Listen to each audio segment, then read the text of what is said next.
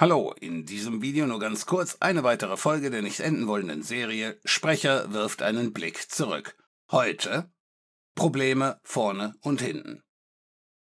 Das Jahr 1989 begann mit Problemen im Absatz. Es gab Berichte, wonach Business Land, einer der größten Händler von Compaq-Computern, dem eigenen Personal 100 Dollar Prämie zahlen würde für jeden Compaq-Kunden, den das Personal auf einen IBM-PC umlenken konnte. Und natürlich mahnte Compaq das Verhalten umgehend ab.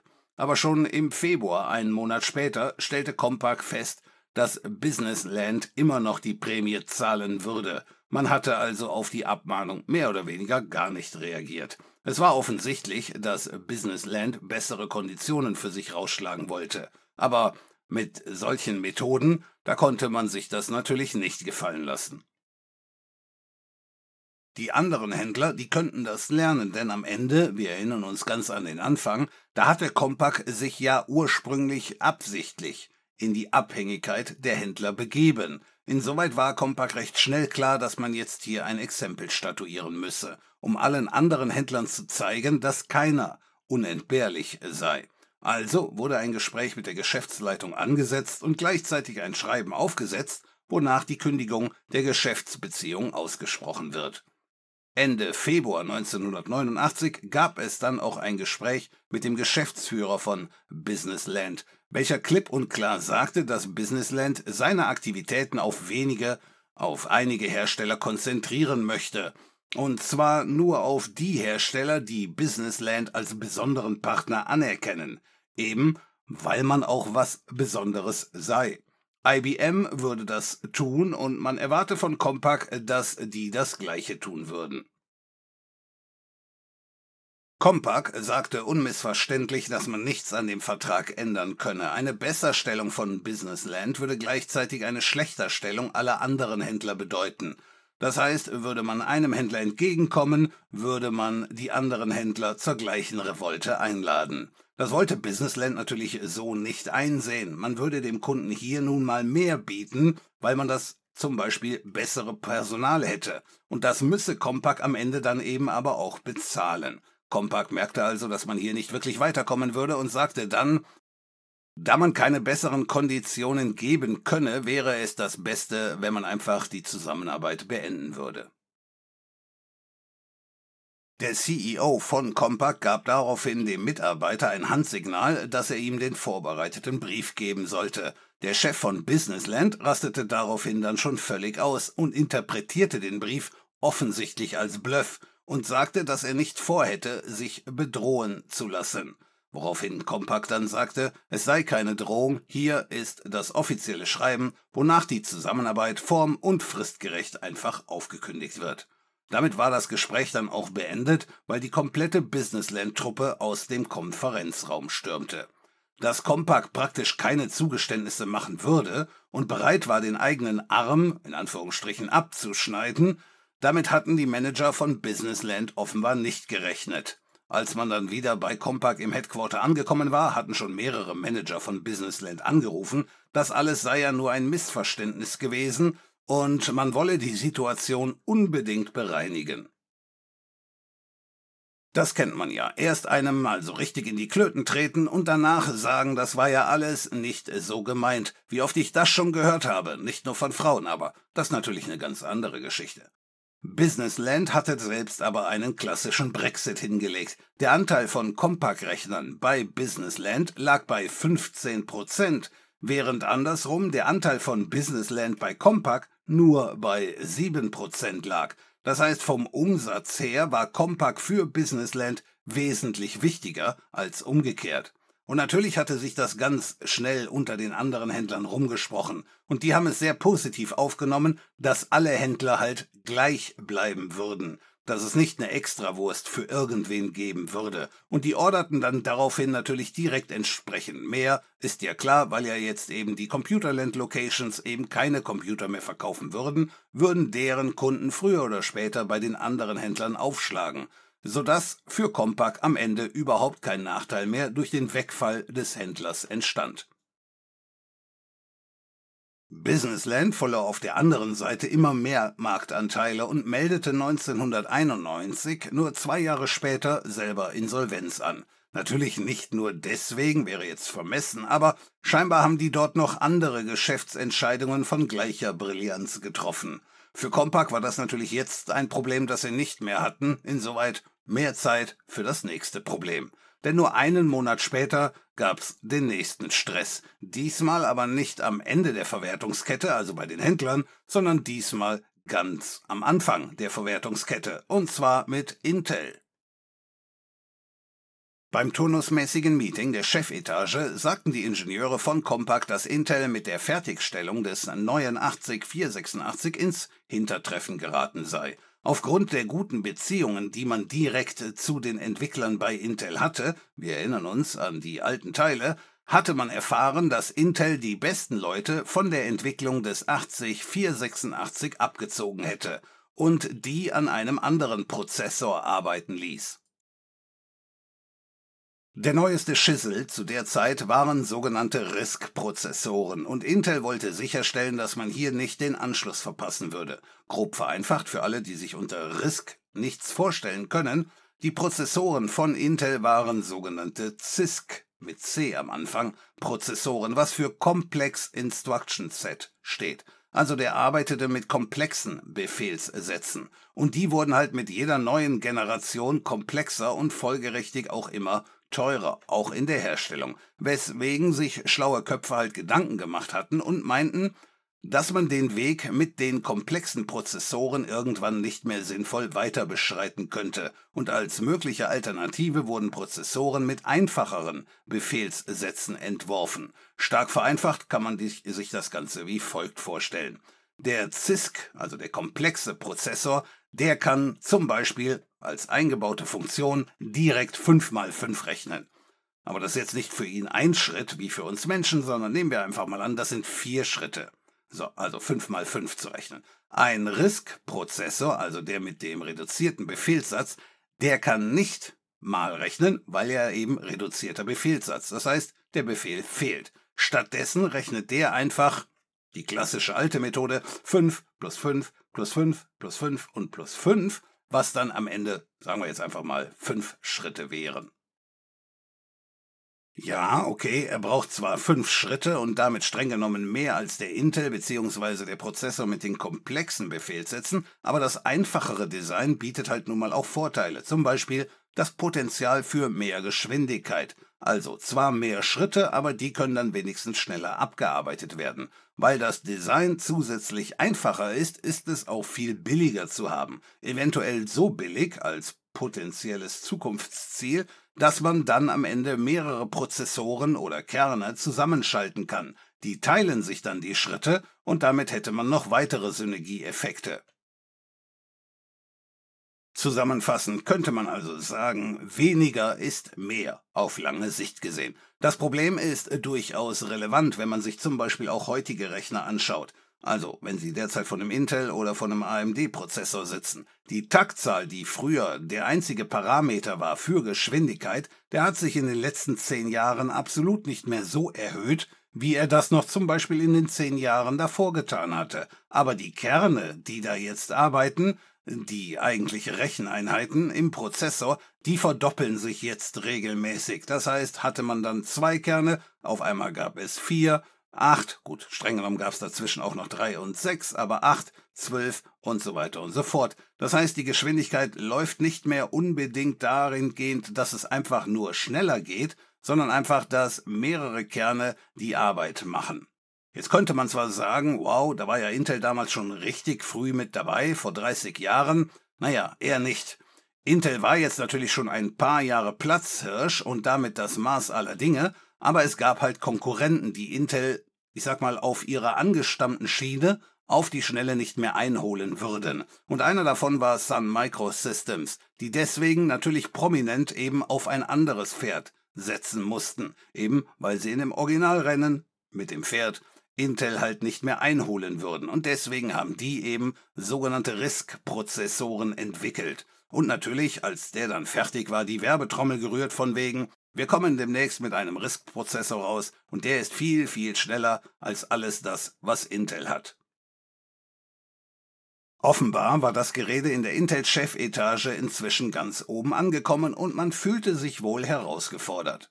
Was man aber laut Compaq bei Intel ignoriert hatte, war, dass der Markt für RISC-Prozessoren, weil noch ganz am Anfang eben nur ein ganz geringer Markt war, das war nur ein Bruchteil des Marktes für 86er Prozessoren. Die Portokosten bei Intel waren höher als der zu erwartende Umsatz mit den RISC-Prozessoren. Bei Compaq wollte man deswegen zur Lösung Bill Gates mit hinzuziehen. Der könne theoretisch genug Druck aufbauen, frei nach dem Motto, jetzt seht mal langsam zu, dass der 486er fertig wird, sonst muss ich mir einen anderen Prozessorhersteller suchen, auf denen mein shitty Windows läuft. Am 4. April hatte man dann ein Meeting mit Bill Gates, mit Andy Grove und Gordon Moore.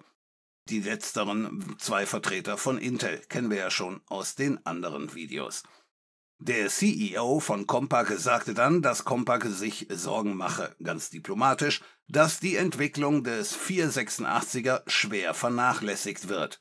Andy Grove von Intel meinte dann, im feinsten BWLer-Geschwätz, dass beide Prozessoren natürlich sehr wichtig für Intel wären und man wäre natürlich auch absolut im Plan. Wie oft ich das schon gehört habe, dass man im Plan war. Das wollte Compaq natürlich nicht so bestätigen und sagte, dass man ganz genau wisse, dass die besten Leute an dem falschen Prozessor arbeiten würden. Und Intel solle doch verstehen, dass da jetzt nicht nur Intel drin hängt, sondern die komplette Clone-Industrie und am Ende auch, Wink, Microsoft. Daraufhin meinte dann Intel, dass man genug Power hätte, um mehrere Prozessoren gleichzeitig zu entwickeln. Aber der Prozessormarkt sei nun mal größer als nur der Bereich für den x86er und man dürfe nicht zulassen, dass Sun Microsystems diesen neuen Bereich ganz alleine besetzen würde. Schon nicht, weil das Potenzial von RISC-Chips eventuell später mal den x86er den Garaus machen könnte. Der CEO von Compaq sagte dann, dass selbst wenn Sun einen schnelleren Prozessor rausbringen würde, das würde erstmal gar nichts bedeuten. Dass RISC-Chips schnellere Taktraten erlauben könnten, das sei ja klar, aber das bedeutet halt nicht auch automatisch schnelleres Arbeiten am Computer. Denn für den RISC-Prozessor gibt es erstmal praktisch überhaupt keine Anwendung. Der 386er wurde am Markt nur so schnell akzeptiert, weil ein riesiges Arsenal von Software direkt am ersten Tag zur Verfügung stand. Da könne Sun Microsystems machen, was sie wollen. Wenn sie überhaupt in den Markt der x86er Prozessoren eindringen wollen würden, dann würde es nicht ein Programm geben, was auf ihren Prozessoren laufen würde. Und er argumentierte weiter mit, früher gab es eine Vielzahl von Prozessoren, bis IBM festgelegt hatte, dass der Intel-Prozessor das zentrale Element sei. Das heißt, ihr habt das Rennen eigentlich schon längst gewonnen, solange ihr nur ordentlich für Nachschub an immer neueren und immer schnelleren Prozessoren sorgt. Solange wird euch keiner entthronen. Und im Umkehrschluss sagte er damit natürlich auch gleichzeitig, dass wenn Intel jetzt hier anderen genug Zeit lassen würde, um aufzuholen, Intel war ja nicht der einzige Hersteller von x86-Prozessoren, dann würde sich Intel am Ende hier eventuell nur selbst ein Bein stellen. Der Chef von Intel sagte natürlich, dass er sich der Logik von Compaq und Microsoft nicht verschließen könne, aber es würde ihm halt tierisch gegen den Strich gehen, Sun Microsystems nicht mit allen zur Verfügung stehenden Mitteln anzugreifen. Fünf Wochen nach dem Gespräch gab es eine Umorganisation innerhalb Intels und nun arbeiteten wieder die Top-Leute am 486er und darüber hinaus wurde dann schon direkt der 586er der Nachfolgeprozessor, der dann am Ende Pentium hieß, angekündigt. Ende 1989 wurden dann die ersten 486er Prozessoren in die Compaq-Rechner eingebaut und die Compaq-Maschine lief wieder wie geschmiert. Ein strategisches Investment an der Firma Connor, wir erinnern uns, die hatten damals als erste die 3,5 Zoll Festplatte rausgebracht sorgte dafür, dass Compaq alle neuen Festplatten, egal ob nur noch kleiner oder nur mehr Speicherplatz, also dass deren Festplatten die ersten sechs Monate exklusiv nur an Compaq geliefert wurden. Und für den Bereich der Laptop-Rechner war das natürlich wiederum ein ganz entscheidender Vorteil. Mit dem 486er versuchte Compaq dann sogar, die sogenannten Minicomputer anzugreifen. Im damaligen Sprachgebrauch waren Computer die riesigen Rechenmaschinen, die ganze Etagen einnahmen. Und darunter waren die Minicomputer angesiedelt, zentrale Recheneinheiten, zum Beispiel an denen mehrere Terminals angeschlossen waren. Und darunter kamen dann die Personal Computer, also unsere PCs, und nur zur Komplettierung, äh, darunter kamen dann die Home Computer. Also man wollte die Minicomputer angreifen. Dazu baute Compaq einen 486er Prozessor mit 25 MHz in den eigenen ISA-Bus ein und tweakte die Maschine, wo man nur konnte. Das Mainboard erlaubte mehrere 486er auf einem Board und dazu noch spezielle Festplattencontroller, damit die Zugriffe schneller wurden. Auch die Netzwerkkarte wurde so angesprochen, dass man noch mehr Geschwindigkeit bei der Netzwerkübertragung rausholen konnte. Und damit reizte Compaq alle Geschwindigkeitsvorteile aus, die der ISA-Bus versprochen hatte. Und am Ende war der Compaq System Pro dreimal schneller als der HP 9000 und gleichzeitig 68.000 Dollar billiger. Man war gleichzeitig sechsmal schneller als der Minicomputer von DEC, der VAX 6310 und gleichzeitig 135.000 Dollar billiger. Auf der anderen Seite immer peinlicher wurde es für IBM, denn auch 2,5 Jahre nach der Ankündigung, und natürlich wird er inzwischen auch schon ausgeliefert, aber es gab nicht auch nur einen Vorteil für den MCA-Bus, den man sehen konnte. Am meisten verarscht fühlten sich da einige Kunden, die immer noch darauf warteten, und jede Menge Hardwaresteller, die den Versprechungen geglaubt hatten. Aufgrund des Fehlschlages hatte IBM inzwischen den Microbus an alle Hersteller angeboten. Sie wollten ihn lizenzieren für nur 5% Lizenzgebühr vom Umsatz. Was in der Branche damals allerdings in der Regel auch die Gewinnspanne war, weswegen kaum einer das Angebot angenommen hatte. Nach zehn Jahren verabschiedeten sich dann in 1991 die Gründer aus der Unternehmensspitze von Compaq, mit denen unsere Geschichte begonnen hatte. Compaq legte natürlich auch danach noch stark an Wachstum zu, weil der PC-Markt eben selbst noch explosionsartig größer wurde. Der Umsatz in 1992 lag bei 4,1 Milliarden und nur zwei Jahre später 1994 bei 10,8 Milliarden. Aber natürlich war nicht alles Friede, Freude, Eierkuchen, denn die Probleme, die Texas Instruments schon vor zehn Jahren ereilt hatten, die sollten bald auch Compaq zu schaffen machen. Der Massenmarkt machte es für Compaq immer schwieriger, sich als Technologieführer zu etablieren. Nach dem ISA-Bus gab es viele andere neue Fortschritte, zum Beispiel der Weser Local Bus, um gezielt die Grafikkarte schneller ansprechen zu können, oder der PCI-Bus, den es noch heute gibt. Treiber war hier dann oftmals Intel, die mit ihrer Monopolstellung so viel Geld verdient hatten, dass sie jetzt anderen vorschreiben konnten, wohin die Reise in Sachen Hardware geht. Revolutionäre Entwicklungen wie zum Beispiel den Cache-Speicher für den Prozessor, die Compaq damals mit eigenen Entwicklungen angestoßen hatte, die hatte Intel inzwischen so weit raus, dass man die jetzt direkt in den Prozessor mit einarbeitete – aber als Konkurrenz bzw. als Konsequenz heißt das dann auch, dass diese neuen Vorteile allen PC-Herstellern im gleichen Maße zur Verfügung stehen würden, ergo weniger Spielraum für Compaq, um sich abzusetzen. Die Konkurrenz aus Asien, die sorgte dann dafür, dass der Preiskampf immer brutaler wurde und in 2001, weitere zehn Jahre später, mit einem Umsatz von 33 Milliarden Dollar fusionierte man mit HP, dem alten Partner aus den Zeiten des Buskrieges.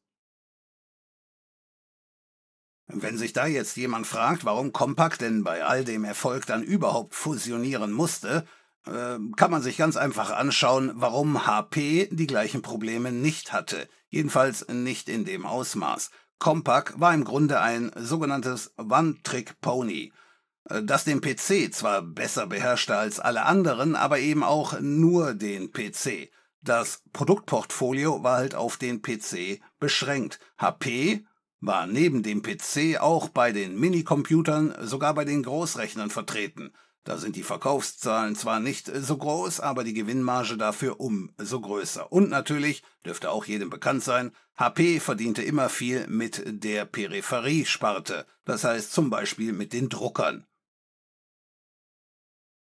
Das heißt, das ständige Schrumpfen der Anteile im PC-Markt setzte HP einfach nicht in dem Maße zu, wie es Compaq zusetzte, die im Grunde nichts anderes als den PC hatten.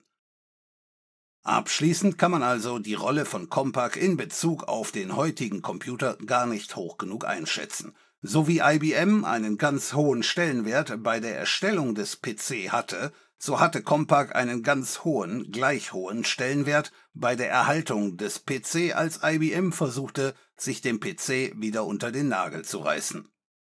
Und damit endet dann auch unsere Geschichte rund um Compaq und wie sie die Welt gerettet haben, wenn auch nur die Welt des PC. Schalten Sie deswegen auch nächstes Mal wieder ein, wenn es heißt, Sprecher wirft einen Blick zurück. Okay.